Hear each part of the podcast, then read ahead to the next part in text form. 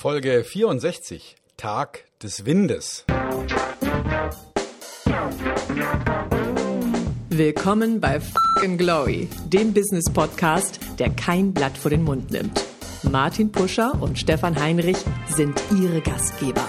Provokateure und vielleicht auch ein kleines bisschen die Helden des modernen Geschäftserfolges. Freuen Sie sich auf Ideen, Geschichten, Vorwürfe, Misserfolge und Erkenntnisse aus der Praxis. Los geht's! Gegenwind finden viele unangenehm, aber Piloten starten am liebsten mit Gegenwind. Auch Rückenwind ist beim Segeln nicht so beliebt wie ein kräftiger Wind von der Seite. Egal, woher der Wind weht, man muss wissen, wie man die Segel stellt. Der Wind of Change macht alles neu, aber letztlich ist die Antwort, my friend, blowing in the wind. Mensch, Martin, jetzt mach ja nicht so einen Wind. Ja, mei, das, das bisschen Wind, das wird's schon aushalten können. Ja, Wind gehört mit dazu. Überall, wo Wind ist, ist Bewegung. Ja, wo Wind ist, ist Bewegung. Das ist, glaube ich, ganz wichtig. Äh, der Tag des Windes, der macht uns, ja, die Haare wuschelig, würde ich mal sagen. Stefan, das ist ein guter Tag, der Tag des Windes. Wenngleich ich mich erinnern kann, als ich einen, ich war 14 Jahre alt, ich habe ähm, Zeitung ausgetragen, eine Zeitschrift, ich weiß nicht, ob es die heute noch gibt, Gong hieß sie, ähm, war ein katholischer Verlag in Nürnberg und ich bin dann am Montag immer mit dieser Zeitung durch die Gegend gefahren und habe sie ausgetragen. War nicht so wahnsinnig viel, ich glaube, ich habe im Monat verdient 12 Mark. Äh, macht aber nix, weil es gab Situationen, wo mich der Wind halt so gepeinigt hat. Ich, wer Fahrradfahrer ist, der kennt das vielleicht. Das ist dann so eher so im Herbst, im Winter. Ja, wenn man das Gefühl hat, der Wind kommt eigentlich senkrecht auf einen zu, ja, waagerecht. Und wenn das dann noch so ein bisschen regnet dabei und diese eiskalten Regentropfen sich förmlich in die Stirn hineinbohren, da habe ich natürlich nur innerlich geflucht und gesagt, was für ein Scheiß, was für ein Scheiß dass ich das hier mache, die Zeitschriften austragen, aber vor allen Dingen der Scheißwind. Ja, ich glaube, das kennt jeder von euch, wenn der Wind nämlich richtig gräuslich ist, also wirklich stürmisch ist und von vorne kommt. Aber Stefan, das ist ja nicht der Alltag, sondern manchmal ist es auch nur die leichte Brise, der leichte Wind, der uns, ich sag mal, Linderung verschafft an warmen und heißen Sommertagen. Hm. Wobei ja, also waagrechter Regen ist ja bei dir in Hamburg durchaus auch mal an der Tagesordnung. Da mhm. kennen sich die Leute damit aus. Wind ist, ist ja eher etwas, was so der, mit der Küste zu tun hat. Und da sind wir ja wieder na, ziemlich nah dran an dem Tag des Meeres, den wir letzte Woche hatten. Und Wind ist aber auch natürlich ein, ein mehr und mehr ein Faktor, der durchaus betriebswirtschaftlich eine große Rolle spielen kann, nämlich durch Energie, die dadurch gewonnen mhm. wird. Also mhm. überall entstehen die, die, die Windparks, ähm, teilweise auf dem Meer, aber natürlich auch auf dem Land. Und ähm, ja, und jetzt müssen wir uns nur noch drüber Gedanken machen, wie wir diesen, die Windenergie, die ja nicht immer da ist, mal Beta, mal nicht, wie wir die sinnvoll speichern können, damit wir dann auch noch Energie haben, wenn mal gerade Flaute ist. Mhm. Das ist ja gar nicht so einfach. Also wenn man auf die Windenergiebranche guckt, und ich glaube, die sind auch dafür verantwortlich, dass es den Tag des Windes auch gibt, dann stehen wir da natürlich vor riesengroßen, auch ich sag mal, wirklich ökonomischen Herausforderungen. Wenn man sich mal vorstellt, wann sind denn die ersten Windturbinen auch tatsächlich in den unterschiedlichen Windparks an der Küste gebaut worden? Das ist ja nicht vor zehn Jahren passiert, das ist vor 20 Jahren, das ist vor 25 Jahren, vielleicht auch vor 30 Jahren schon passiert. Und wenn man sich mal anguckt, diese sogenannten alten Windräder, die haben natürlich auch noch alte Technik verbaut gehabt. Da waren die Flügelräder vielleicht 30 Meter lang. Heute baut man ja, ich sag mal, Windkraftanlagen teilweise mit, mit einer Flügellänge von 40, 50, 60 Metern. Ja, die natürlich, ich sag mal, eine ganz andere Energieeffizienz aus diesen Windkraftanlagen herausholen. Diejenigen, die abends oder nachts gerne mal auf der Autobahn unterwegs sind, kennen das vielleicht, wenn die so einen Schwertransporter quer durch die Republik fahren und diese, ich sag mal, überlangen und teilweise auch überbreiten Transporter will ich sagen, die Autobahn verstopfen, stimmt ja nicht, aber es sind natürlich diese Sondertransporte. Man sieht das durchaus sehr häufig. Das Interessante ist, früher, Stefan, du hast ja recht, hat man das natürlich in Küstennähe gemacht, weil in der Küste, da gibt es einen schönen kräftigen Wind und da kann man natürlich sehr energieeffizient auch tatsächlich diese Energie auch wirklich, ich sag mal, produzieren und nutzen. Was sich die Energiebranche natürlich überlegt hat, mein Gott, in Bayern, in Rheinland-Pfalz, in Saarland, gibt es vielleicht auch ein bisschen Wind. Da gibt es mit Sicherheit Höhen, Schwarzwald zum Beispiel. Und wie wäre es denn, wenn ich da jetzt auch mal ein paar Windkraftanlagen hinstelle, die vielleicht mal deutlich ökonomischer sind als die 30 Jahre alten, ich sage mal, Windparks? Und schon haben wir ein riesengroßes Problem. Denn die Bayern oder die Saarländer oder die Rheinland-Pfälzer sagen, ey, Windenergie finde ich total gut, wenn es bei dir an der Nordseeküste steht oder an der Ostseeküste steht, aber bitte nicht bei mir. Also Wind ist ja auch ein Thema, das die Leute natürlich auch auf die Palme bringen kann, im sprichwörtlichen Sinne, oder auf das Windrad bringen kann, weil sie natürlich sagen, ist ja schön, wenn der Wind normal da ist, aber diese großen, ich sag mal, die Umwelt verschandelnden Windenergieanlagen, die wollen wir eigentlich gar nicht sehen. Also gib mir den Wind einfach so und die Energie aus dem Wind. Stefan. Hm. So ist es. es. Es gibt ja sogar in München, ne, also wenn, wenn jemand sich auskennt, in München gegenüber von der Allianz Arena steht auf einem Schuttberg. Das ist ein Schuttberg, der ähm, aufgehäuft wurde aus ähm, ja letztlich aus Schutt, der nach dem Zweiten Weltkrieg aus der Stadt abtransportiert wurde. Mhm. Und oben auf diesem Berg steht ein einziges Windkraftwerk, also eine Windkraftanlage. Und äh, die hat eine Nennleistung von nur 1,5 Megawatt. Das ist jetzt nicht wahnsinnig viel, aber die erzeugt jährlich, obwohl in München und nicht an der Küste, zwei Millionen Kilowattstunden Strom. Und das entspricht dem Stromverbrauch von ungefähr 1000 Münchner Durchschnittshaushalten. Also man bräuchte ähm, Stand jetzt ungefähr 18.000 davon, um München mit Strom zu versorgen. das eine, ja, eine steht da schon mal, eine steht da schon mal. Das wird eine spannende Aufgabe für die Münchner Stadtväter. Ich habe letztens auch eine sehr interessante Reportage gesehen. Ähm, ja, stopp, ich habe mich verrechnet, das stimmt ja gleich. Das bezog sich auf den Haushalt und nicht auf die Person. München hat 1,8 Millionen äh, demnächst, also ja, reden wir mal, denken wir mal, ein Durchschnittshaushalt hat zwei, also okay, 9000. Okay, das reicht trotzdem noch. Ich mal, das wird sicherlich das Stadtbild von München sehr beeindrucken. Was ich letztens gesehen habe in, in einer Reportage war, ähm, ihr kennt ja, dass in den äh, auf der arabischen Halbinsel ja gerne, ich sag mal, besonders hohe Gebäude gebaut werden. Das Burj Al Arab ist, ich glaube, 600 oder 700 Meter hoch. Und ich habe dann die Reportage einer des Baus eines riesengroßen Hotels gesehen, wo die in der Höhe von, Achtung, sage und schreibe 300 Metern ein, ja, Windrad quasi gebaut haben. Jetzt nicht so ein klassisches, wie man das mit diesen großen, ich sage mal, Flügeln kennt, sondern eigentlich eine Windenergieanlage. Weil natürlich ist in 300 Meter Höhe ein anderer Wind als in Bodennähe. Und das war für die auch, für den Bauherrn damals und für den Architekten eine sinnvolle Idee zu sagen, ich baue in 300 Meter Höhe so ein Windrad ein, also eine, ein, ein Energie, ähm, ich sag mal, es wird ja nicht die Energie erzeugt, sondern die Energie, die da ist, wird ja in Anführungsstrichen dadurch abgenommen. Ja, und die sind durchaus in der Lage, ich glaube, 40 oder 50 Prozent der gesamten Energie, die in diesem Hotel verbaut, verbraucht werden, tatsächlich durch dieses, ich sage mal, in die Architektur des Hotels eingebautes Windrad tatsächlich zu generieren. Faszinierende Idee, muss ich tatsächlich sagen. Also man muss nur gucken, wo ist es denn äh, besonders intensiv mit dem Wind und dann kann man das auch tatsächlich wirklich sehr, sehr, sehr intelligent nutzen. Stefan.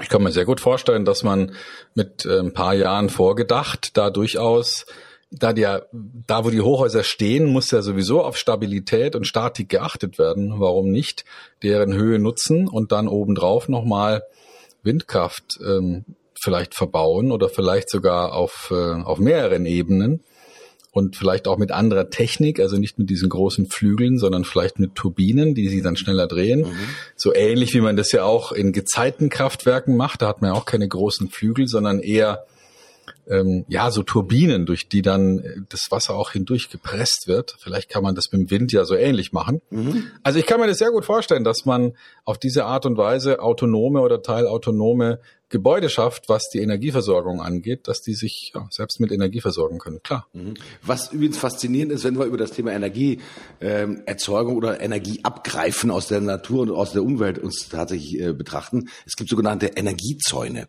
Ja, äh, findige Entwickler haben entwickelt, ich sag mal, Zäune, die du durchaus in windstarken Gegenden aufstellen kannst, wo halt auch wirklich, ich sag mal, ich sag mal, Mikropropeller drinne sind, um einfach sozusagen aus dieser Windgeschwindigkeit, die natürlicherweise da ist, auch Energie zu schöpfen und sie letztendlich, ich sag mal, äh, zu nutzen, um, äh, keine Ahnung, eine Elektroheizung äh, zu bedienen, äh, Warmwasser herzustellen und so weiter und so fort. Durchaus faszinierend. Und ich kann mir vorstellen, dass es natürlich auch für Ingenieure ja ein Eldorado ist, einfach mit einer Energiequelle Wind ja ganz viel zu machen und wie man letztendlich die Energie auch ja anzapfen kann.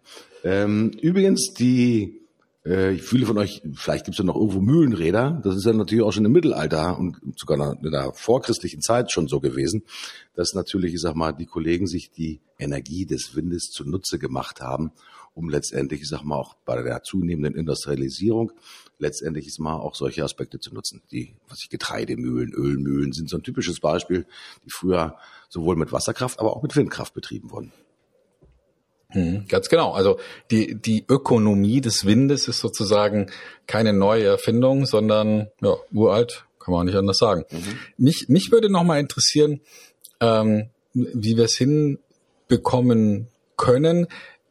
Generell nochmal einen Schritt weiter gedacht. Ich habe irgendwo mal gelesen, dass die Erde nur ungefähr drei Prozent der Energie nutzt, die von der Sonne auf die Erde abgestrahlt wird. Mhm. Also beinhaltet ist da alles, was die, was mit mit ähm, Kohlenstoffabbau durch Pflanzen passiert, alles, was durch ähm, durch Winde passiert, alles, was in irgendeiner Art und Weise durch die die Sonnenenergie passiert, die tatsächlich noch an der Oberfläche ankommt all das zusammen ist irgendein kleiner einstelliger Prozentbetrag der Gesamtenergie, die die Sonne für uns vorgesehen hat. Also wenn uns das gelingen würde, diese Energie, die ohnehin abgestrahlt wird, auf uns besser zu nutzen, dann hätten wir auf viele, viele Millionen Jahre überhaupt kein Energieproblem mehr. Mhm. Hochinteressant. Ja. Und, und der Wind ist wahrscheinlich da die interessanteste Antwort, denn wenn es uns gelingen könnte, dieser, die, die Menge an Wind, die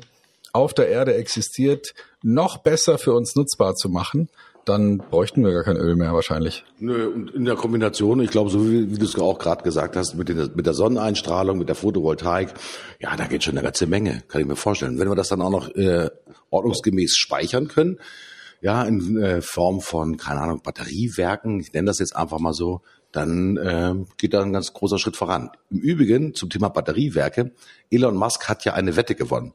Ich weiß nicht, ob du das weißt, dass er mit dem australischen, ich glaube, Ministerpräsidenten gewettet hat, dass er innerhalb von 90 Tagen eine der größten Batteriefabriken, nicht Fabriken, Entschuldigung, Energiespeicheranlagen in Australien tatsächlich, ich sage mal, bauen könnte. Das Versprechen von Elon Musk war, also äh, nicht ganz, ich weiß es nicht mehr zu 100 Prozent, ich baue euch so einen Energiespeicher innerhalb von 90 Tagen. Vielleicht waren es auch 120 Tage.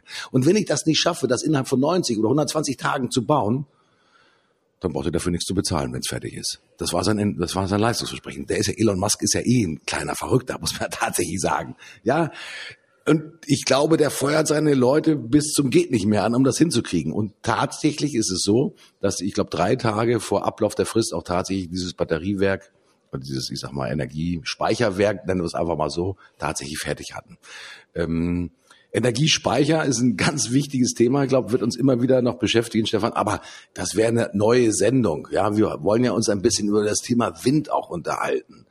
Und das erste, was du mir ja bei der Sendung entgegengeworfen hast, mach doch nicht so ein Windbursche.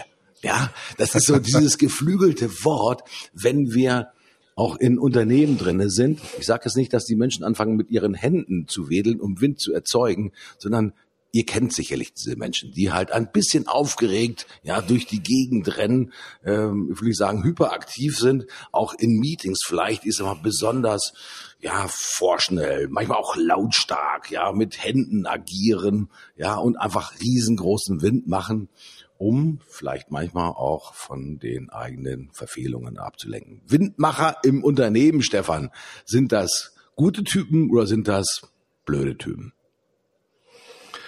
Ja, also Wind machen heißt ja so viel wie ähm, Lärm um nichts machen. Ne? Also sich groß aufregen, groß Theater machen, groß äh, tönen und, äh, und das Ganze ohne sinnvollen Bezug zur Realität. Also insofern, nee, Windmacher braucht kein Mensch. Mhm.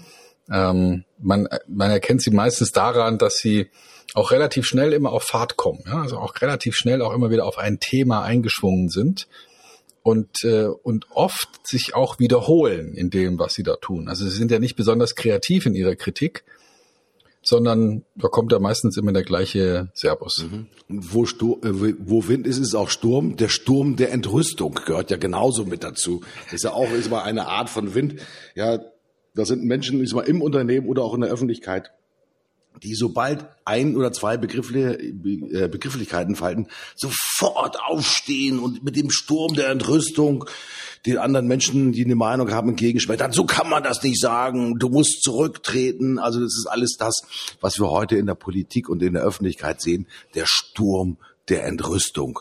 Ja, der ist meistens kein flaues Lüftchen, sondern beim Sturm ist es dann so, man verhasst sich dann ein. Einer geht vor und viele ähm, kommen dann sozusagen mit und entrüsten sich dann gemeinsam und dann wird sozusagen ein medialer Sturm entfacht. Ich habe vor kurzem eine Geschichte gesehen, ein, ein guter Bekannter, äh, mit dem ich, ich sag mal, früher in Frankfurt auch intensiv zusammengearbeitet habe, der hat, äh, der twittert natürlich, der ist auch in Facebook drinne und der hatte eine unbedachte Bemerkung gemacht äh, über eine Journalistin, die im ZDF, im, ZDF, im, im Morgenfernsehen auch auftritt äh, und die das Bundesverdienstkreuz für ihr besonderes Engagement erhalten hat. Und das war, der hat eigentlich nur eine Frage gestellt. Der hat nur eine Frage gestellt. Ja, so nach dem Motto, äh, wofür kriegt man denn heute eigentlich ein Bundesverdienstkreuz? Und ähm, das war einfach nur eine Frage äh, im Kontext zu, zu der Kollegin. Ihr könnt euch gar nicht vorstellen, was da passiert ist. Ein Sturm der Entrüstung. Twitter ist für mich explodiert, weil jeder dazu eine eigene Meinung hatte. Und das ist dieser öffentliche Sturm der Entrüstung, die halt ganz viel Wind ausmacht. Ich habe dann nachgelesen, was der Kollege zwischendurch nochmal sozusagen mehr oder weniger äh, mit einem Fragezeichen im Gesicht und vielleicht auch, er hat nicht beschwichtigt, sondern er hat einfach nur ein riesengroßes Fragezeichen im Gesicht gehabt, weil aus welchen Ecken dann plötzlich, ich sag mal, Meinungen und der Sturm der Entrüstung auf ihn einprasselte, das war Wahnsinn. Ich habe das Gefühl, dass manche Menschen einfach nur darauf warten, ja, auch ihre Meinung öffentlich kundzutun ob die nun profund ist, ob sie, keine Ahnung, gerechtfertigt ist, spielt gar keine Rolle. Hauptsache erstmal in den sozialen Medien auf die Pauke hauen. Sturm der Entrüstung ist immer gut. Übrigens Frau Roth von den ist sie bei den Linken, nee, bei den Grünen, war so eine, so eine typische Politiker, die ich auch eigentlich in der Vergangenheit immer so verortet habe, die beim Sturm der Entrüstung eigentlich mal mit in der ersten Reihe stand. Ja.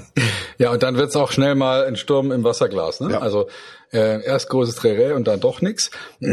Aber naja, es ist ja schon so, dass, ähm, dass man dadurch eine gewisse Aufmerksamkeit auslöst, wenn auch nur sehr kurzfristig. Und das gerade jetzt in der heutigen Zeit, wo man über Social Media sich diese Aufmerksamkeit leicht holen kann, tja, da macht es natürlich auch Sinn, sich aufzuregen.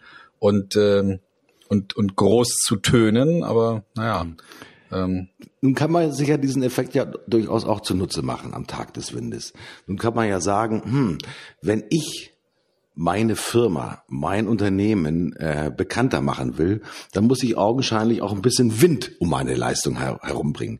Wenn ich immer nur in Anführungsstrichen sehr nüchtern und sehr realistisch, ich sag mal, meine Leistungen darstelle, ja Gott, dann bin ich einer unter vielen ich glaube, Menschen suchen auch ein bestimmte Unternehmer, gerade in diesem sozialen Kontext, suchen im Prinzip auch nach diesen, ich sag mal, Windmaschinen, wie sie halt plötzlich, ich sag mal, an die, ja, in das öffentliche Bewusstsein geraten können. Mir ist letztens eine Geschichte passiert. Ich hätte das nicht für möglich gehalten. Ich hatte einen Blogbeitrag geschrieben über eine Technologie, die eigentlich die Blockchain ablösen wird. Die Technologie heißt IOTA.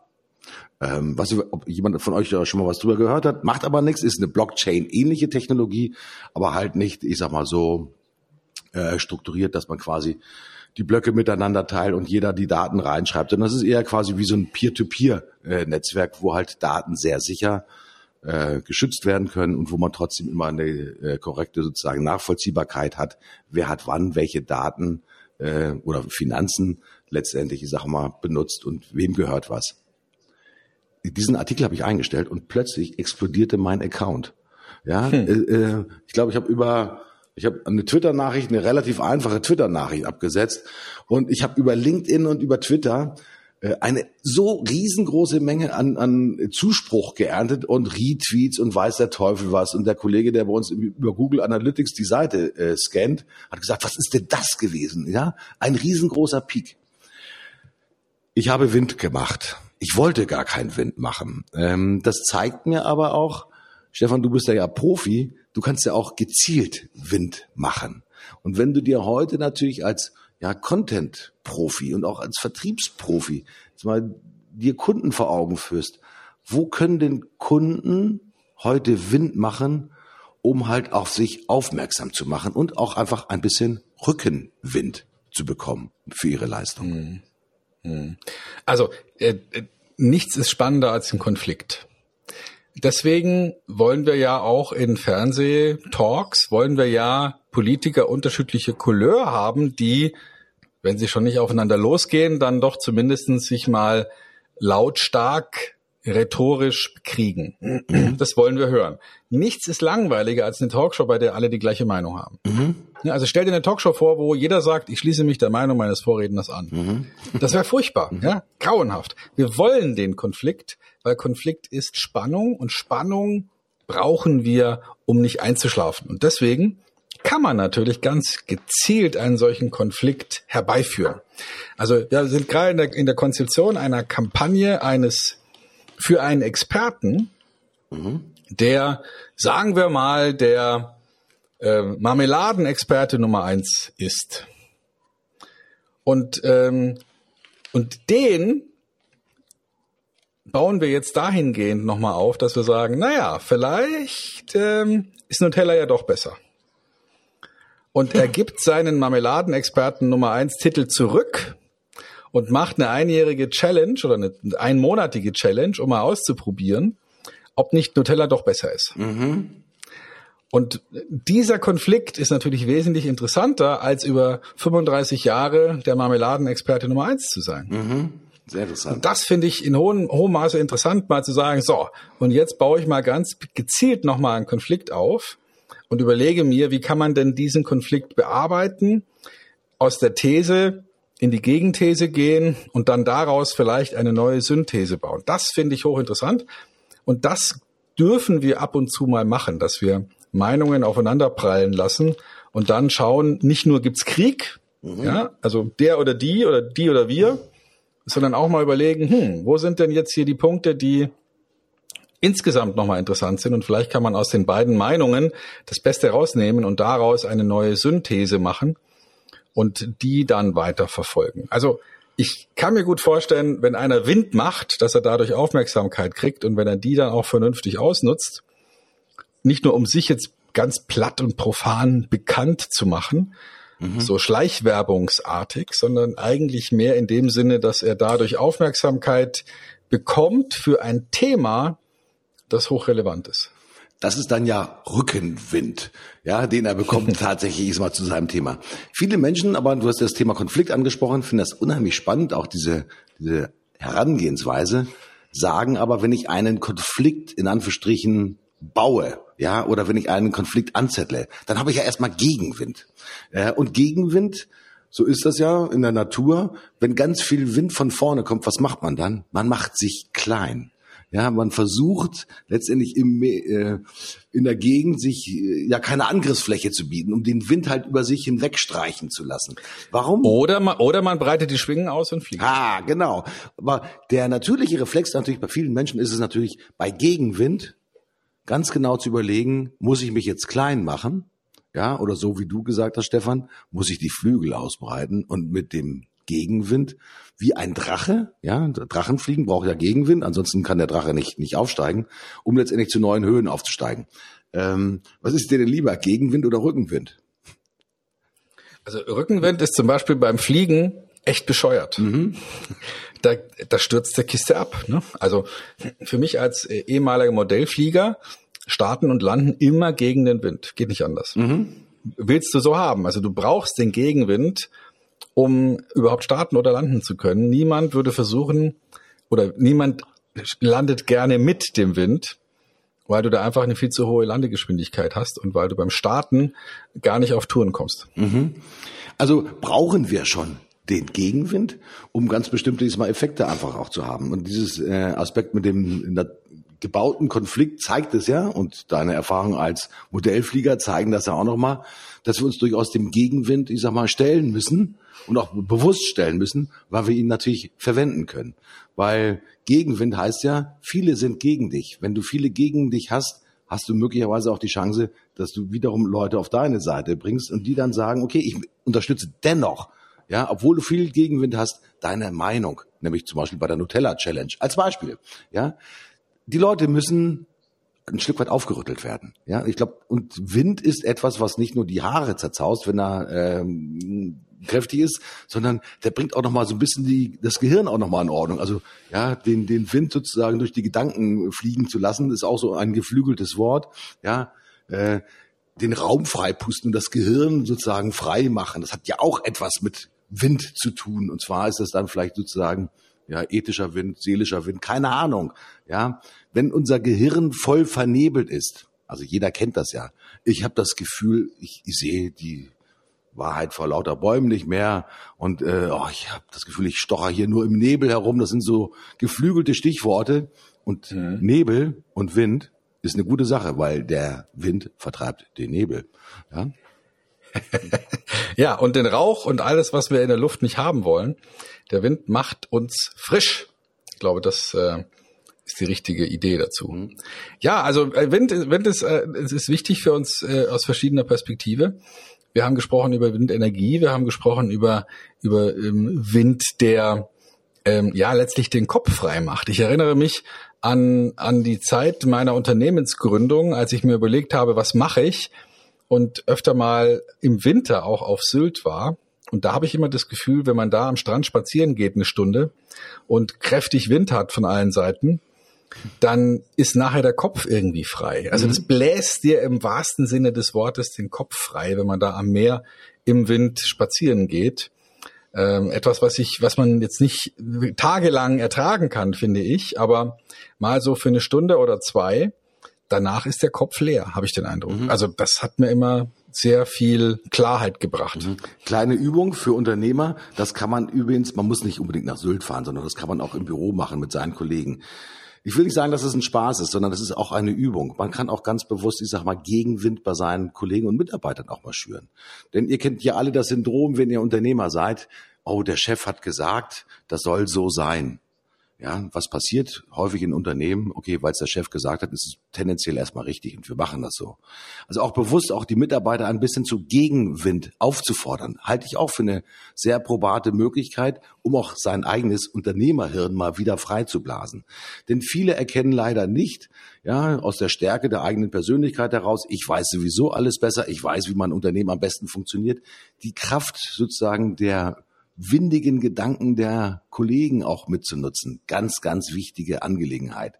Und manchmal äh, geht es schon los, indem man nämlich eine vollkommen verrückte These einfach mal in den Raum stellt bei einer sei es Besprechung im Stehen von mir aus oder im Gehen oder ja, bei uns in Hamburg würden wir wohl an der Alster langlaufen, mal eine ganz verrückte These einfach mal droppen zu lassen, um zu gucken, kommt Gegenwind. Ja, weil das ist natürlich auch wichtig für die Mitarbeiter, im Sinne auch des Erwachsenwerdens, gerade für jüngere Mitarbeiter, auch zu spüren, man muss nicht immer alles das machen, was der Chef sagt, weil der Chef kann sich auch irren, sondern wir müssen zusehen, dass wir unsere Gedanken klären. Also Gedankenklärung durch Gegenwind halte ich für eine sehr probate Übung. Also probiert das ruhig mal aus und ihr werdet durchaus überrascht sein, was da für windige Gedanken von den Kollegen und den Mitarbeitern kommen. Ist übrigens eine ziemlich alte Geschichte, ähm, kommt von den Klöstern des Mittelalters, die abends in Diskussionen sich sozusagen in ihrem Glauben bestärkt haben und dafür immer einen der Brüder aus der Mitte zum Advocatus Diaboli gemacht haben. Mhm. Also das heißt, der durfte dann straffrei Gotteslästerung betreiben und Gegenrede üben gegen die Lehren Gottes um die anderen in ihrer Glaubensfestigkeit zu testen und gleichzeitig zu trainieren, wie man sozusagen die eigenen Argumente entkräften könnte. Hochinteressant. Ist ja heute auch noch ähm, so eine Übung ähm, beim Debating. Ich weiß nicht, ob dir das was sagt. Das ist so eine Sportart, die mhm. aus den Universitäten hier gerade so nach Deutschland rüberkommt.